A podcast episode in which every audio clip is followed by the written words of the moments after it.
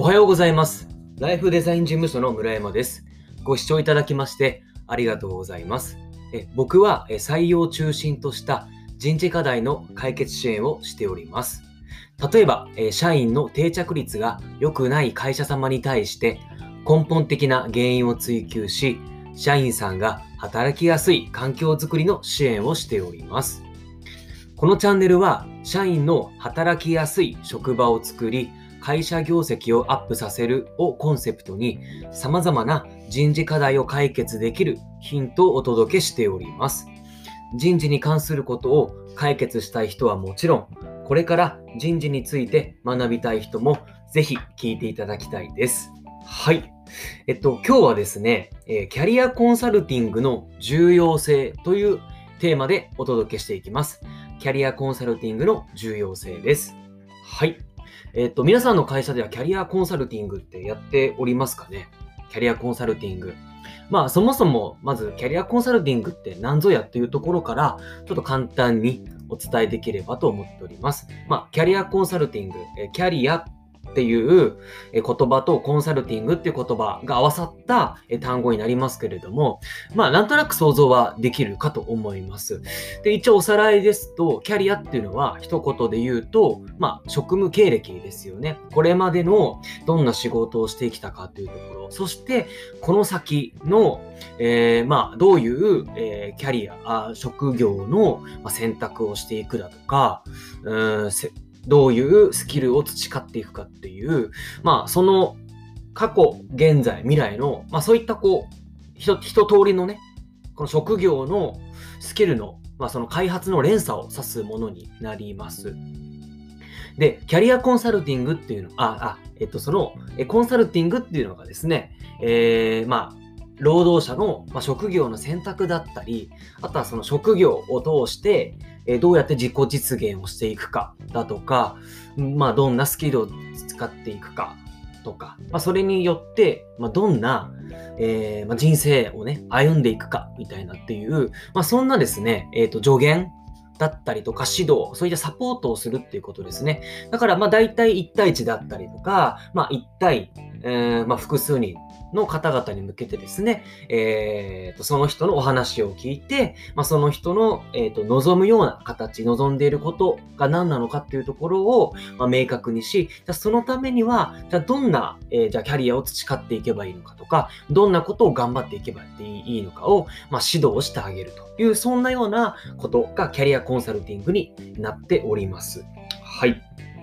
で、えっ、と、国が出している能力開発基本調査というものがあるんですよ。能力開発基本調査。確か、えっと、厚生労働省だったかな？が出している。まあ、これ調べてみると、あの、出てきます。で、能力開発基本調査っていうものが、え毎年出ておりますと。まあ、これ何なのかというと、えっと、会社に対して、あとは、えっと、個人に対してですね、それぞれ国がアンケートを取るんですよ。どんなアンケートかというと、その職業の能力の開発にか、えー関してのアンケートで、例えば、えっ、と、自己啓発してますかとか、うーんと、オフ JT か、えっと、その OJT ではなくて座学でのそういった研修やってますかとか、どれぐらいの時間費やしてますかとか、どれぐらいの費用を会社が負担してるかとか、個人が負担をしてるかだとか、そういったようなことを様々な、そういうことに関する、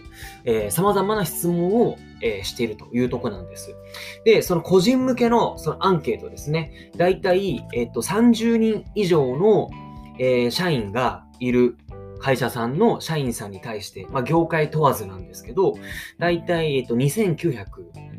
えあ、えっと、29,900人ですね。の方々にアンケート取ったところ、実際キャリアコンサルティングを受けたっていう人がですね、そのうちの9.8%、つまり大体、えっと、2930人ですね。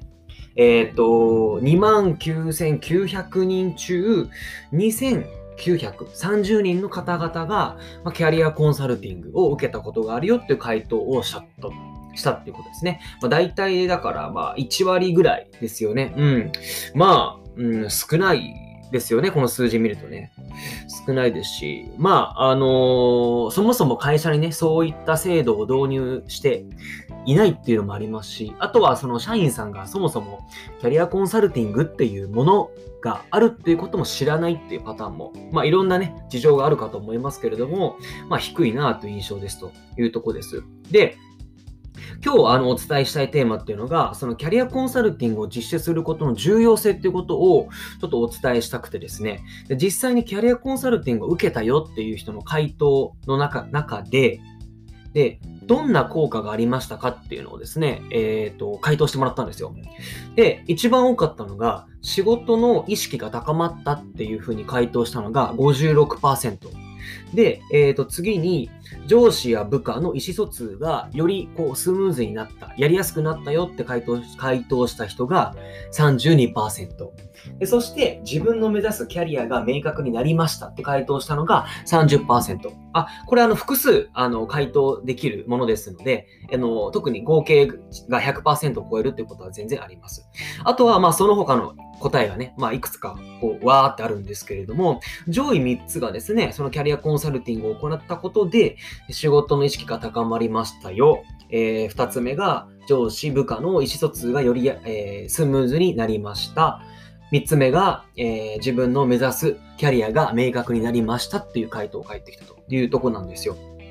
で、えっ、ー、と、なので、えっ、ー、と、前回のあの音声メディアでですね、社員のモチベーションを上げるためには、ただ福利厚生を良くすればいいって話ではなくて、社員の動機づけをしましょうと。つまり、その精神的な充実を、えー、与えてあげるっていうことが重要ですよって話をしました。それって何なのかというと、仕事のやりがいだとか、えー、っと、まあ、自己実現、あとはまあ成長実感だとか、そういったことをして、動機づけをしていきましょうって話をしましたけど、まさしくそことつながるなと思っていて、実際にそういったキャリアコンサルティングを受けたことによって、仕事に対してのモチベーションが上がったりとか、え上司や部下との意思疎通が図りやすくなったっていう回答が返ってきてるというとこなんですよ。で、ここまで聞くとですね、まあ確かに、まあ分かったと。うん。で、やった方がいいよねっていうこともおそらく、えー分かっていただけたかなと思うし、まあ別に僕の今の話を聞く前からも、うん、それは分かってるよっていう人も多いんではないかなと思いますと。とはいえ、キャリアコンサルティングっていうことを実際問題やれないよっていう会社さんも多いんじゃないかなと思います。あの、その実際そのコンサルティングをしてあげるっていうほどのスキルを持っている社員がいないし、時間もなかったりとかっていうこともあるかと思います。なので僕がここでご提案したいのは、別にこれといったこう、キャリアコンサルティングっていう、こう、形式ばったものじゃなくていいと思うんですよ。単なる面談でいいんですよ。面談でよくて、えっ、ー、と、まあ、前回お話しした、あの動機づけっていうところと、えっと、重複しますけれども、ちょっとの面談でいいと思うんですよね。それこそ15分とか30分とかでいいと思いますので、まあ1対1、可能であれば1対1だとか、まあ、難しければ1対2とかでもいいと思うんですけど、その社員の話を聞くっていうところ。で、もしその仕事に行き詰まってるだとか、何かこうしたいっていう社員の意思があるのであれば、そのためにじゃあ、こうしたらとか、会社としてこんなこと用意してあげるっていう、そこのコミュニケーションを図るっていうことだけでもだいぶあの違うと思うんですよねっていうか、まあ、違いますね。実際僕もこれまであのそういった簡単な面談を受けただけでもモチベーションを上がったことありますし、実際にこうやってご支援させていただいている会社でも簡単な面談でだいぶあの組織のが変わったっていう会社さんもたくさんありますからね。うん。なので、本当にこう単なる面談をしてみてはどうでしょうか。それが社員のモチベーションへとつながり、意思疎通が、まあ、測りやすくなる。うん、スムーズになるという効果もありますよっていう話ですので、ぜひ、あの、試してみてはいかがでしょうかっていうところです。はい。で、結局、あの、これまでいろんなその人事課題に対して、あの、いろんなね、施策をご提案させていただきましたけど、やっぱ根本はですね、その社員が何を思ってるかっていうのを話聞いて、それに対してアドバイスをしていくっていうコミュニケーションが、まずやっぱりその第一の、あの、第一のステップだなっていうのが、まあ、どの施策をとってもやっぱそうなんですよね。根本はそこにあるなと思っていて、結局人と人とがえー、以降、一緒になって会社のこう組織っていうものがありますから、確かにね、目の前のこう仕事がありますし、時間を取るっていうのが、ものすごくこう大変ではあります。し、ちょっとね、ないがしろになりがちな部分もあります。ね、結構、まあ言ってしまえば、ちょっとめんどくさいなと思うこともありますけれども、ただ、その先には、事業拡大したりだとか、まあね、この仕事って、まあ一日の、もう人生の3分の2ぐらい、ね、その仕事に時間使ってるじゃないですか。やっぱその職場がどれだけ居やすいかとか、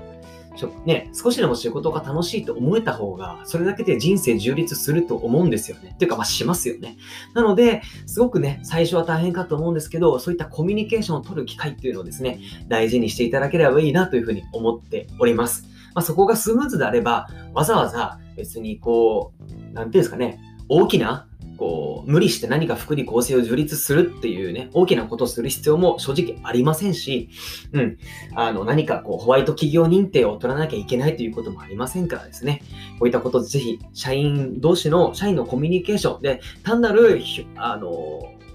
表面上のね、コミュニケーションではなくて、ここと心と心を通わせるような、相手が何を思ってるのかっていうところ、まあ、初っ端からそう引き出すっていうことはできませんので、そういったことを地道に積み重ねることによって、本当にあの心と心がつながるような、あのお互いにオープンになれるような、そういった、えー、組織運営をしていただければいいなと思っておりますというところです。今日はちょっと長くなりましたが、はい、あの最後まで聞いていただきまして、ありがとうございました。ぜひ、えー、頑張ってみていただければと思います。それではまた。